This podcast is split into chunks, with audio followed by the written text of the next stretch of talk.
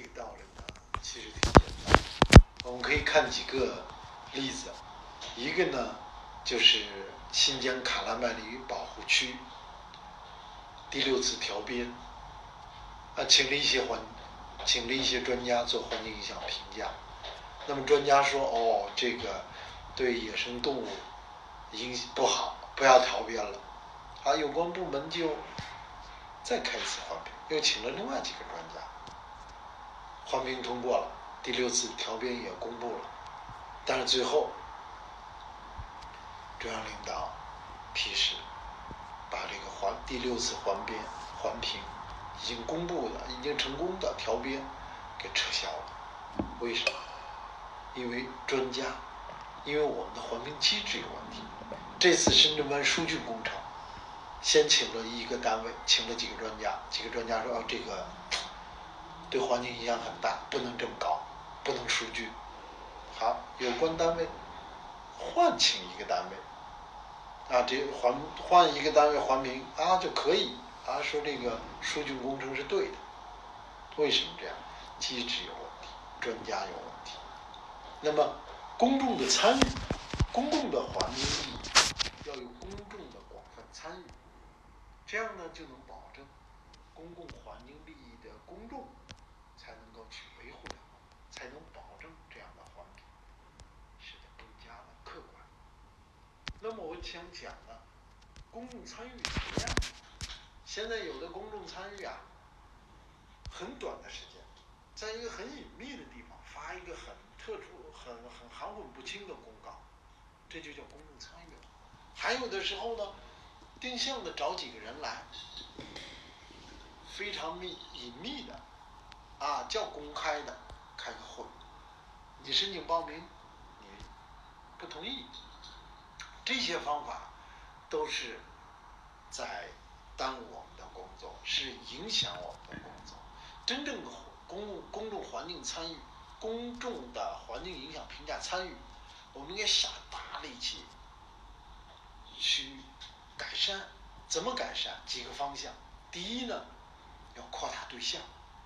要主动的和所有的利益相关的公众，要去邀请他，要去问询他，要去这里头要下功夫做，要把他们的真正的完全自由开放的意见收集回来。第二个就是专家，那么一个环评就应该去业主、政府有关部门就应该去下心思。把所有的专家，特别是持不同意见的专家，请进来，来，只有这样的专家进来，充分的去表达意见，并且公开的去 debate，去辩论，去研究，去讨论，去争论，理不辩不明啊，这样，从时间上，到对象上，到最后决策上，由谁来做决策？由什么样的人选出来做最终的决定，而且是终极的决定，这些都要充分的让公众来参与进来，不是简单的抓阄，更不是有关部门去做选择，把那些呃不否定了的专家排除在外的专家评审。是我们切实要下力气去改正的。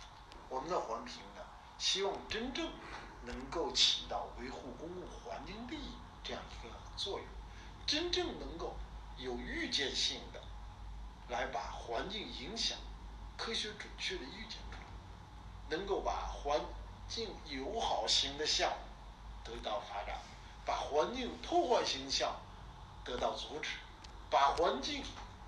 影响严重，但是可以调整项目，正确的调整起来。只有这样，我们的环评才能真正的发挥作用。